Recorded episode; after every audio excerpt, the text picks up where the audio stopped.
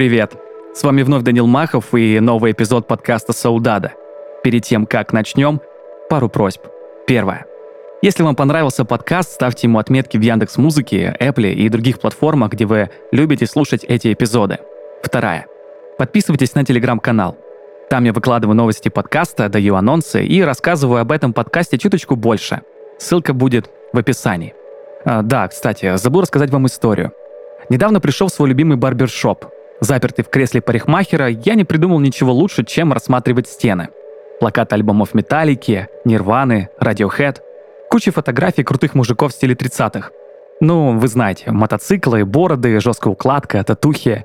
И еще, на удивление, постеры Мстителей. Я спросил у Тани, которая стригла меня в тот день, что они тут делают. Она ответила, людям всегда и везде нужны супергерои. С этим я с ней полностью согласен.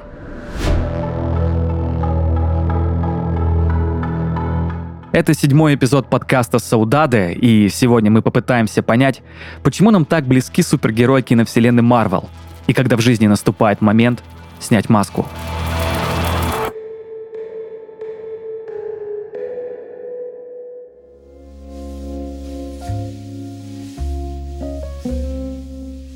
Это был драматичный вечер.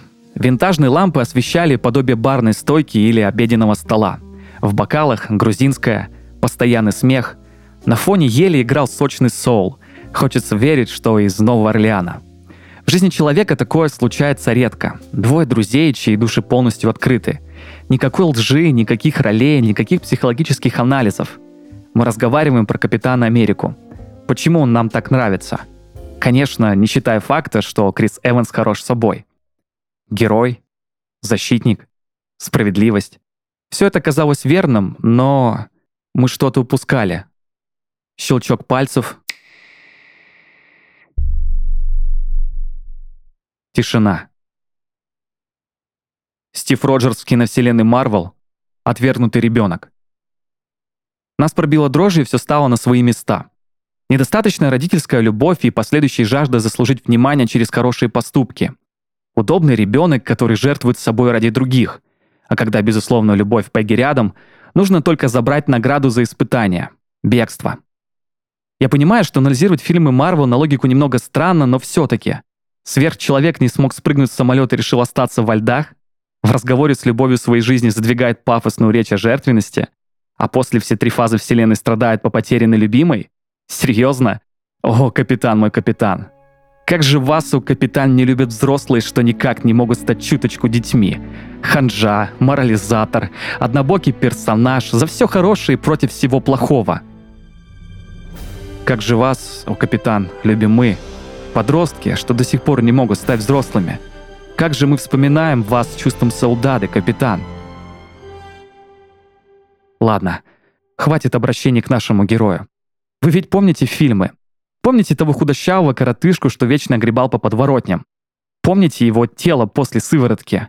Не хотелось ли вам, сейчас постарайтесь ответить себе честно, волшебный укол, который сделал бы вас сильным? Хм, и я хотел. Хотел стать вмиг сильным. Но, пожалуй, главное, что я понял благодаря Стиву Роджерсу, если есть какая-то сила, то она точно внутри. Потому что когда внутри только слабость, наступает в кавычках мир. Вы ведь знаете, что мир по завету Орула — это уже давно война. Война, что прикидывается моралью. Война, в которой явные злодеи.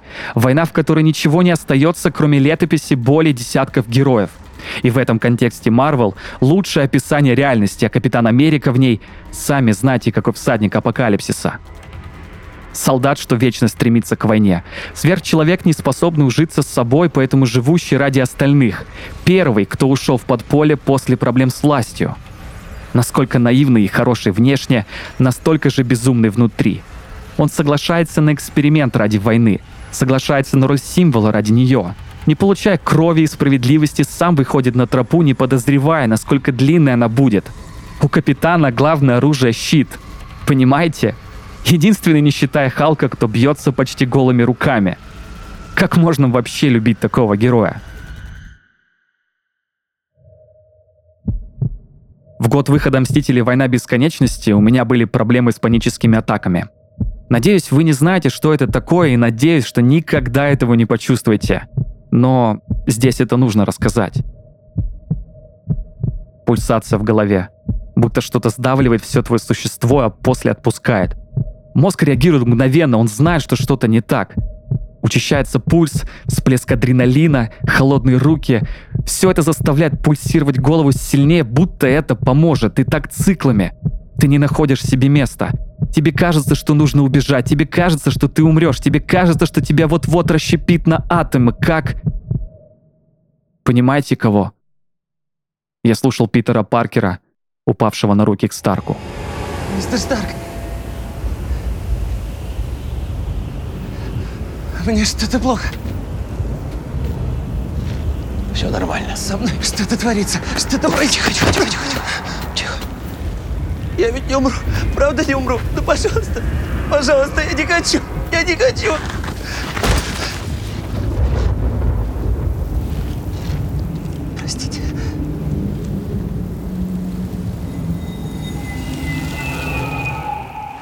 Мистер Старк, мистер Старк, почему вас не было рядом, когда я ехал в сумерках в автобусе и в течение 30 минут пытался не умереть?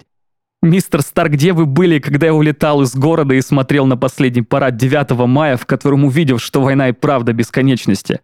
Мистер Старк, мистер Старк, я... я... я просто не хочу расщепиться на атомы. Все будет хорошо.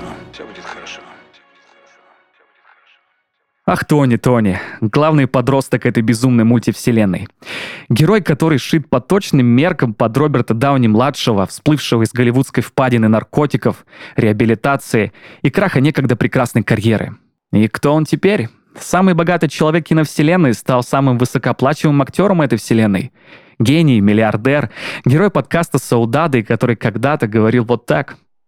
You good liar? Yeah, you have to be. Great liar. What is the lie everyone should watch out that you'll be telling if you're using it again? I'm fine. У Тони Старка были свои войны. Сначала с призванием и оружием компаний, за которых гибли люди. После — война с наследием отца и призраками прошлого. Должны ли мы расплачиваться за грехи отцов? Кажется, должны, если продолжаем их путь. В третьем фильме «Принятие слабости». Помните панические атаки Тони, которые постоянно напоминали, насколько он слаб? Ведь он человек без суперсилы, который понимает, что смертен. А еще войны с эго, самой сущностью войны, ради которой был создан Альтрон. Война с чувством вины, что, несмотря на всю свою уверенность и гениальность, он не смог спасти всех. Старк — ключевая фигура проекта. Ее большой взрыв и даже большой щелчок, перезапустивший Вселенную, в которой, если верить гипотезе, бесконечное число вариантов. И так случилось, что наша любимая Вселенная осталась той же, но без детали. Главной — железной детали механизма. Пожалуй, все мы хотим быть немного Старком, харизматичным, уверенным в себе. Героем без всякого костюма. Поэтому многие берут Тони как стандарт — прям по завету одного известного рэпера-иммигранта. Там, где есть война, всегда есть искупление. Искупление Тони в отцовстве. Сначала он не принимал наследие своего отца, но чем ближе к финалу его история, тем больше Тони признает свою любовь к отцу. И сам он проходит разные грани отцовства. Через свое эго подростка к тренировке с дружелюбным соседом, а после к своей дочери, ради которой делает возможно, главное искупление в современной поп-культуре. Прошло 1990 лет с первоисточника, а код того сценариста все еще работает. Знаете, у меня с отцом хорошие отношения, хотя бывало всякое. И до сих пор помню его совет, когда уезжал в 17 лет за 3000 километров в другой город. И отец, надо признать, предсказал мысль Тома Хэнкса из круглого стола Hollywood Reporter. Вот что сказал Том Хэнкс. I wish I had known that this too shall pass. Mm. You feel bad right now? You feel pissed Ooh. off? You feel angry? That's this good. too shall pass. Oh, great. You feel great? You feel like you know all the answers. yeah, yeah, yeah. You feel like that everybody uh, finally gets you, and uh, there you are. This, this, too, too shall pass. Ooh, good. Time is your ally. Mm. And if nothing else, just wait. Just wait. Just oh, wait it out. А вот что сказал мой отец. Помню эти фразы слово в слово. Я понимаю, что ты уезжаешь от девушки и друзей в другую жизнь. Это нормально. Грустно? Пройдет. Не переживай. Все меняется. Я остановился лишь на Тони и Стиви, потому что мне не ближе всего. Еще есть Черная Пантера, но кто я такой, чтобы... Э, черт, а почему бы и нет?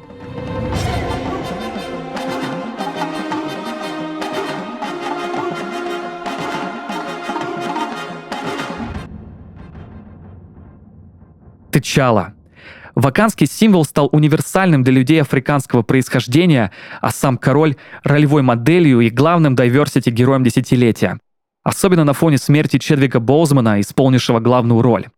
На мой взгляд, «Черная пантера» — самый стильный фильм Марвел, потому что здесь есть все. Альбом под патронажем Кендрика Ламара, чего только стоит великие 6 секунд от Future.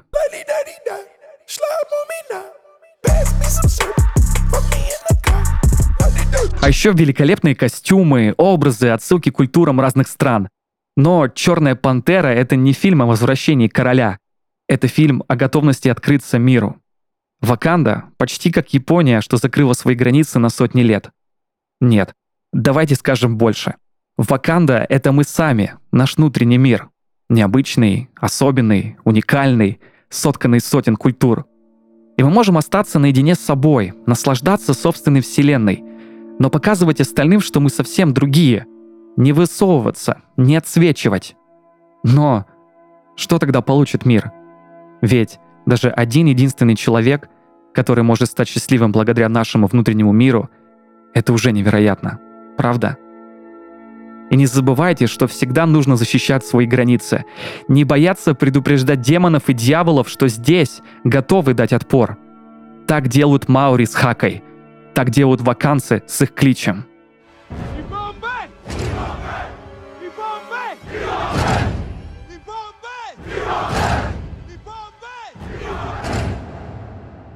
Я писал лишь своих героев, но киновселенная — это уже под сотню персонажей.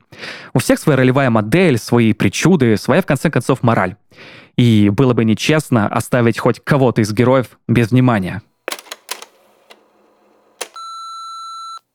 Я бы назвала одним из своих самых любимых персонажей в киновселенной Марвел Ванду Максимов. Объясню почему. Да, она во многом импульсивная. Да, ее считают нелогичной. Да, кто-то вообще думает, что она самая последняя истеричка. Но мы все люди, и мы все в травмирующих обстоятельствах порой бываем такими. И Ванда показывает своим примером, что иногда нормально быть и таким тоже. И кроме того, у нее был жесткий во всех смыслах бэкграунд. У нее погибли родители, у нее на глазах. Она служила какой-то сомнительной организации, это я сейчас про Гидру. У нее погиб брат. Она потеряла своего любимого человека и упорно пыталась бороться с гореванием. Но в итоге приняла факт, что даже самые близкие и дорогие люди могут уйти, и мне понравилось, с каким трепетом создатели отнеслись к Ванде в ее сольнике «Ванда Вижн», то есть весь сериал — это, по сути, метафора терапии. И в чем мы с Вандой близки, так это в том, что меня во многие моменты жизни тоже считали недальновидной, импульсивной, может быть, бурно реагирующей на события, и во многом я действительно была такой, но я расту и развиваюсь как личность, я прохожу терапию, и тем самым я укрепляю свою внутреннюю опору. И то же самое было присуще Иванде. Собственно, вот почему она мне и нравится. Этот эпизод я хочу закончить личным уроком, как это делают во всех сказках, даже супергеройских. Мстители пришли в мою жизнь с университетом. В те годы я был настолько потерян, что не мог признать в себе ни слабость, ни силу, ни ложь, ни честность. То время в прошлом. Но все костюмы и маски, что я носил тогда, все еще со мной. Отвергнутый ребенок-солдат, жертвующий собой ради других. Наивный брат, который всегда готов прийти на помощь. Мрачный маг-эгоцентрик. Дружелюбный сосед-подросток, что любит неуместный юмор. Король закрытого царства, что готов открыться миру — и обычный человек, который жаждет искупления. Все это мои бывшие костюмы. А ваши? Это был подкаст «Саудада». Меня зовут Данил Махов. До следующей нашей истории.